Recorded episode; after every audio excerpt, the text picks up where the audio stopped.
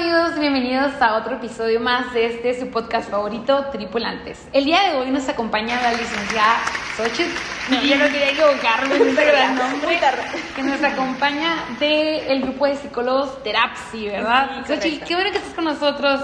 Este, bienvenida a este podcast de salud mental. Muchísimas gracias de verdad de, de parte de Terapsi y yo como la psicóloga que viene aquí a representarlos estoy muy contenta de poder compartir todos estos temas con los chicos de eh, emociones, de la parte de la salud mental. Mil gracias.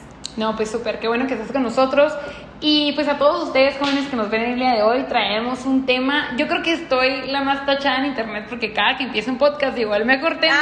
Pero yo le decía a Social que en este tema en específico realmente considero que todos deberíamos estar empapados de las emociones, porque es algo que vivimos todos los días, ¿no? Y que se enlazan todos los demás temas también, ¿no? Yo también voy a decir que es, es uno de los más importantes porque cuando hablamos de salud mental pues no podemos quitar que es súper importante abordarlo, pero pues hoy sí me quisiera, quisiera compartirles acerca de las emociones porque pues aprendiendo a manejar adecuadamente las emociones o controlándolo, pues no nada más nos impacta a nivel personal, sino en todas las áreas de nuestra vida, en la escuela, en nuestra pareja, en el noviazgo, familia, que son problemáticas que se presentan en diferentes contextos. Definitivamente las emociones son como nuestra cartita de habilidades sociales, ¿no? A veces depende de cómo nos sentimos, es muchas veces cómo nos actuamos, ¿no?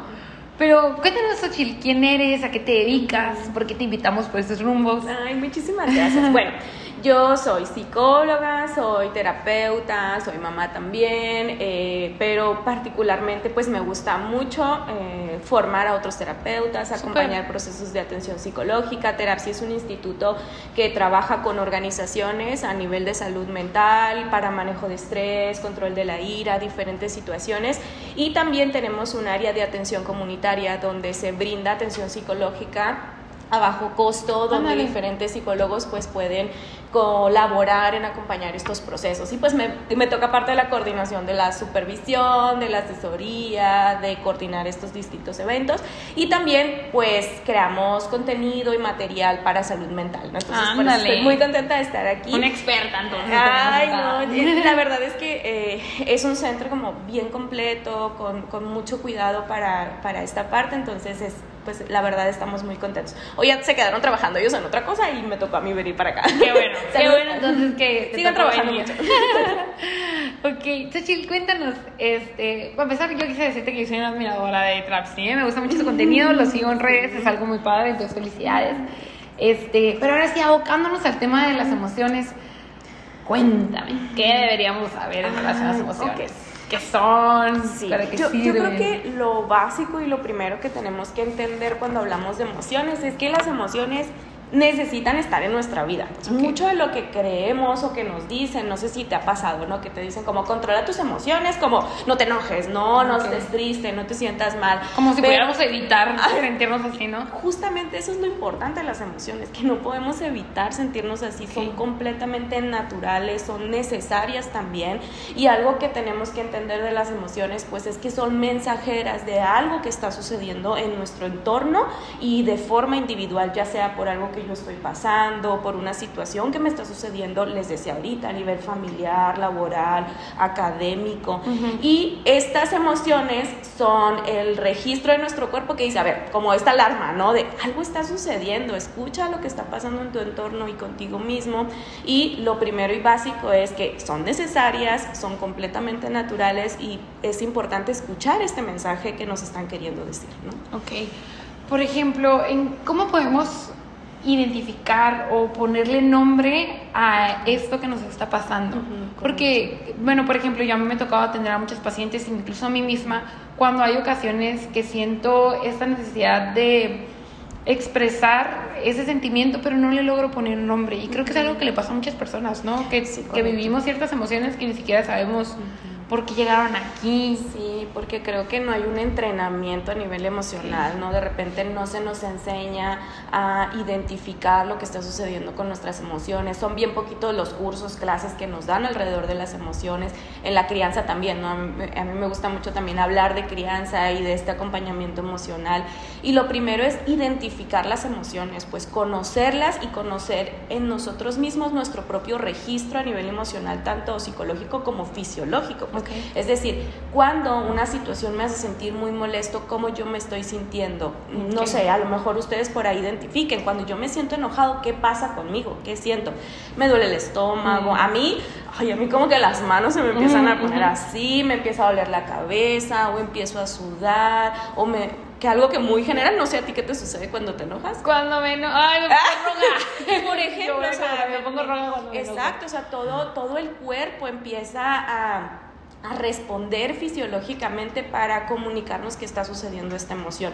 Cuando me siento muy triste, o sea, generalmente yo siento un nudo en la garganta, me dan ganas de llorar, empiezo a sentir mi cuerpo frío, muchas cosas que son mensajeras de que algo está sucediendo. Una vez que nosotros podamos entender esta emoción, identificarla, pues podemos voltear a verla para luego expresarla, ¿no? Expresarla de una forma necesaria, eh, eh, justamente algo que platicamos en terapia, pues las emociones son bien naturales y pasan y salen, pero muchas veces lo que sucede es que queremos detenerlas, queremos no sentirlas o a veces pues ni siquiera sabemos que estoy enojado, ¿no? Muchas veces siento raro, me siento incómoda, me duele la cabeza, me duele el hombro, me duele todo, pero no me estoy dando cuenta que algo está sucediendo a nivel emocional.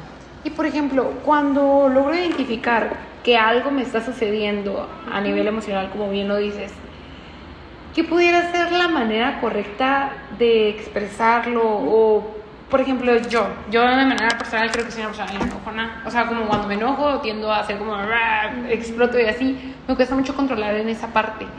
Eh, y precisamente el tema que queríamos tratar hoy contigo es el tema de la gestión emocional.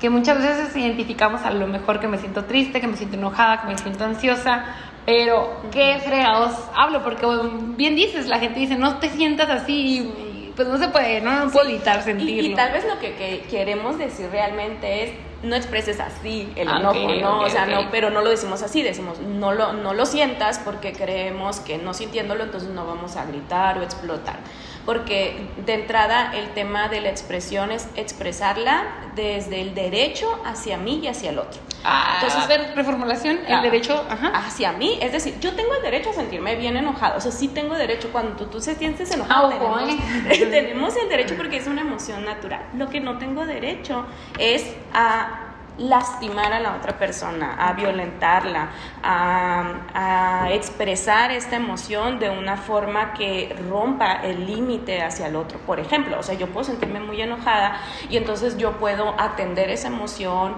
desahogarla, respirar, que ahorita vamos a hablar un poquito de estas estrategias, pero lo que yo no puedo hacer a la otra persona es insultarla, gritarle, golpearla. Exactamente. Pero entender esto es súper importante porque nos va a dar la línea a poder hacer algo distinto. Yo puedo gritarte y entonces está la emoción así como al, borde, ¿no? O sea, está intensa y entonces cuando yo no la entiendo, no la manejo y no la, no la desahogo y no la expreso adecuadamente, entonces lo que voy a hacer es expresarla naturalmente.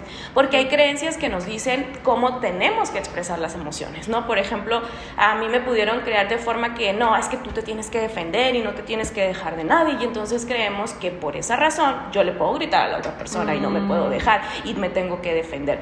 Sí puedo sentir la molestia, pero yo no puedo llegar y agredirte a ti, decirte, no, es que tú estás bien mal, tú esto, porque entonces yo ya estoy violentándote a ti, yo ya estoy agrediéndote y a eso no tengo derecho. Entonces lo que yo tendría que hacer es regular esa emoción y ya una vez que pude entenderla, reflexionarla, bajar esta intensidad, entonces yo te puedo decir, ¿sabes qué?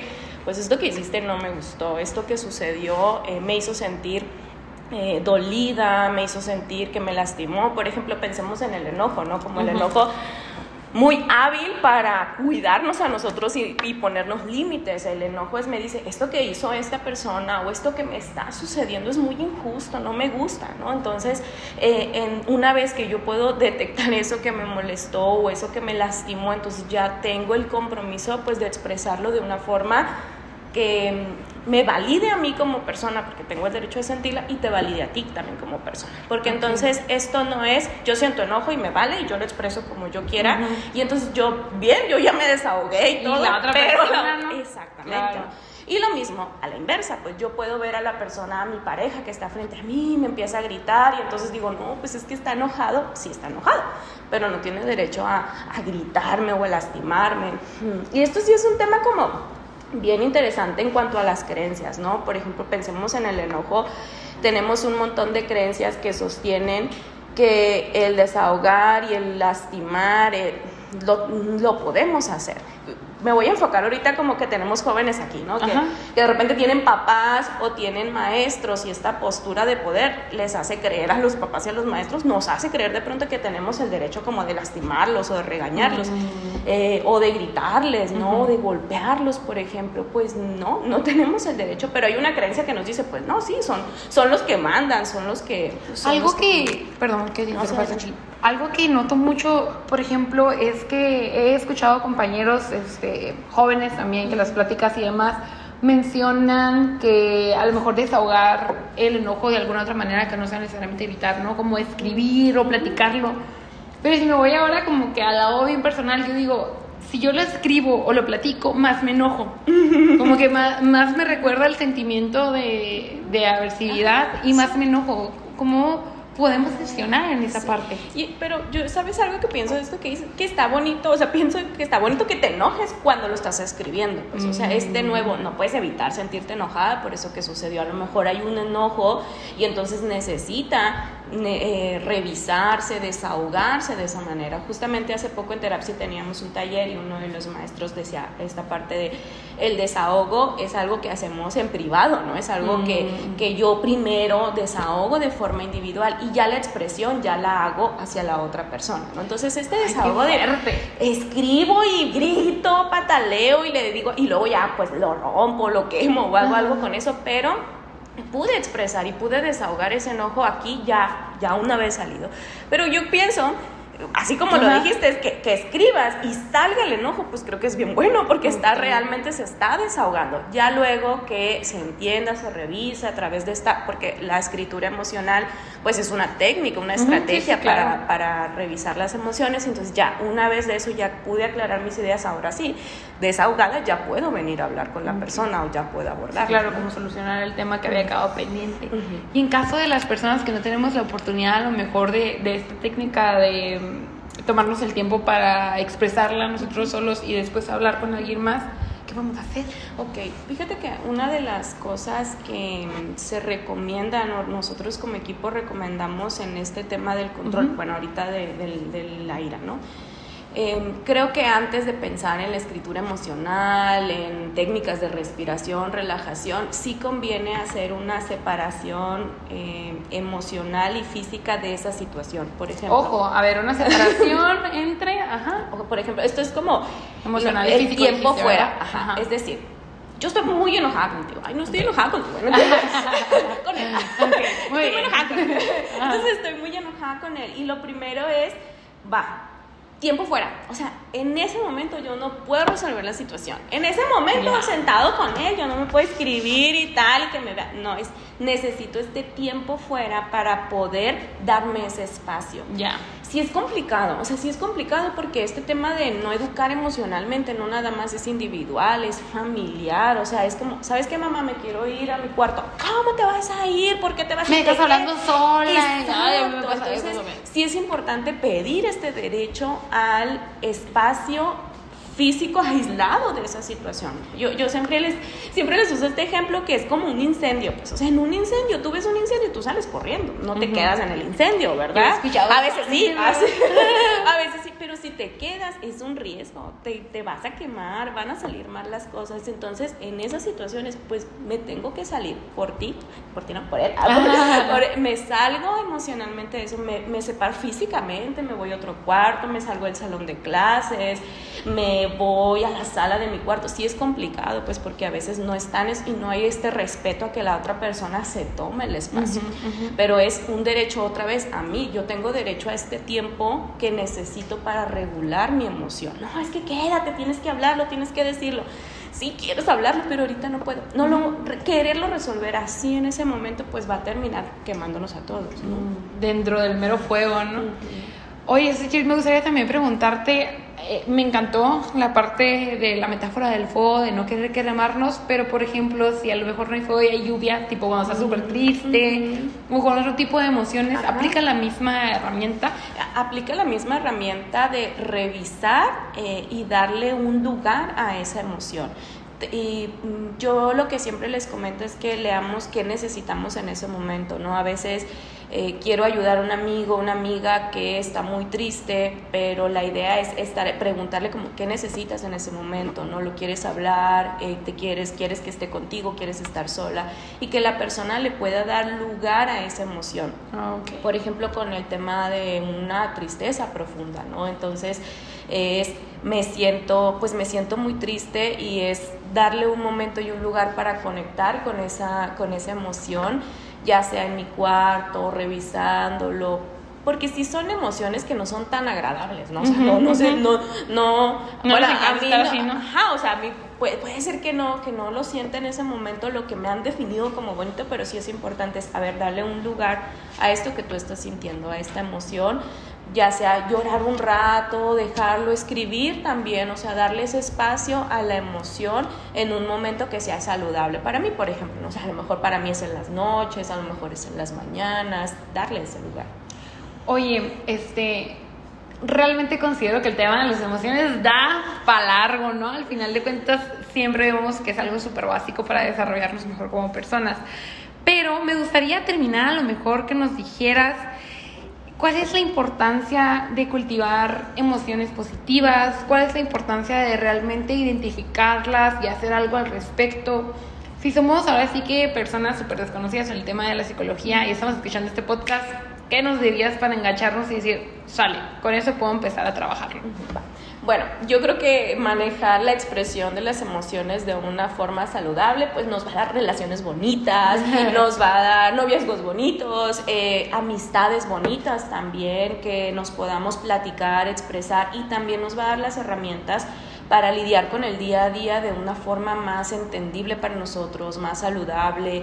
Mm, de pronto no es nada fácil, pues porque estoy triste por un tema de trabajo, por un tema de la escuela, y esto nos va a ayudar a aprender a gestionar cada vez más para podernos relacionar de una forma saludable también con otras personas. Entonces creo que, que por ahí y también pues hacia el otro, pero también con uno mismo, ¿no? Nos ha pasado muchos casos de, de, jóvenes que vienen como con un montón de ansiedad o un montón de tristeza y no saben cómo acomodarla y esto nos va a dar herramientas y la posibilidad de tener una vida como más disfrutable, más bonita, más, mm, mm, más agradable, pero también con la bienvenida a estas otras emociones que no son tan agradables, ¿no? Pero que son bien necesarias. Ok, súper.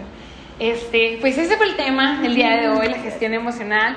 Comentabas, no me gustaría cerrar el capítulo sin mencionarlo. Hace un minuto al principio de, las, de la grabación mencionabas el tema de la respiración.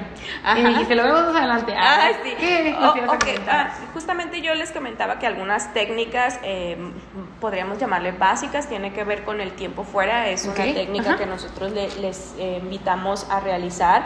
Una vez que viene el tiempo fuera y que necesitamos ir bajando, pues técnicas que nos ayuden a respirar, ¿no? Hacer, eh, sentarnos un minutito relajadamente, cómodamente y tomar respiración unos cinco tiempos y luego exhalar, eh, e irlo haciendo, irlo aprendiendo nos va a ayudar también a regular, por ejemplo, en este caso, la, pues la molestia, ¿no? De la que estábamos hablando. También la escritura emocional es algo que nos ayuda mucho a expresar, a desahogar, a entendernos, al escribir, entendemos cosas de nosotros que ni siquiera sabíamos que estábamos viviendo, ¿no? Esta es otra técnica que también nos ayuda mucho a empezar con el manejo de emociones. Y ya como último, pues sí empezar a a entrarle el tema de la salud mental, a buscar espacios de apoyo terapéutico, a buscar redes de apoyo como amigos, compañeros. Pero yo siempre les digo, si ustedes pueden iniciar un proceso terapéutico que les acompañe, eh, bueno, al menos en Terapsi tenemos un espacio comunitario, un espacio donde si alguna persona pues no puede pagar eh, lo que generalmente cuesta una consulta, pues puede acceder a este tipo. Creo que por aquí también tienen ustedes un, un espacio de acompañamiento, pues eso siempre es bien necesario, ¿no? Para ir previniendo también y aprendiendo a entender nuestras emociones. ¿Cómo, cuándo crees que digas, bueno, cuando te pasa esto, fierro terapia? En relación a las emociones. Va. Eh, yo pienso que en relación a las emociones, cuando ya me está causando un malestar, que digo, ya tengo unos días y no sé cómo manejarlo, pues sería, sería un momento oportuno, ¿no? No esperarnos a que llegue. Pero ya de ahí en adelante, en cualquier momento, ¿no? Es como, pues lo mismo de apagar el fuego, pues en cuanto empieza el incendio hay que apagarlo. También como no tenemos una educación emocional en muchos ámbitos, pues si la podemos iniciar para hacer una orientación, un entendimiento, la verdad es que hay muchos chicos que dicen, ¿sabes qué? Pues yo quiero venir a terapia para entenderme, para conocerme y eso es súper preventivo ante el manejo de las emociones. Ok, sirve también como una herramienta más para los jóvenes. No, es que sí, aquí siempre terminamos el podcast diciendo que vayan a terapia, pero es necesario la parte preventiva, ¿eh? Súper. ¿Algún otro comentario que quisieras agregar? No, pues muchísimas gracias, gracias por estar aquí, por interesar Creo que si están hasta este punto es que están bien interesados en tener relaciones saludables, en, tener una mejor relación con, con, nosotros mismos. Así que muchísimas gracias por acompañarnos. Espero que disfruten un poquito de esto y pues a seguir al pendiente del tema de salud mental. Claro, pues ya saben, si quieren más información aquí en nuestra queridísima invitada, hay que meterse a las redes sociales de Terapsi, los vamos a dejar aquí abajo también. Como ya comentó ella, tiene muchos servicios para todos las y los jóvenes que miran este bello programa. Entonces, pues, no me queda más que agradecerte. Muchísimas y pues, ya saben, bienvenidos al Trip Tripulante.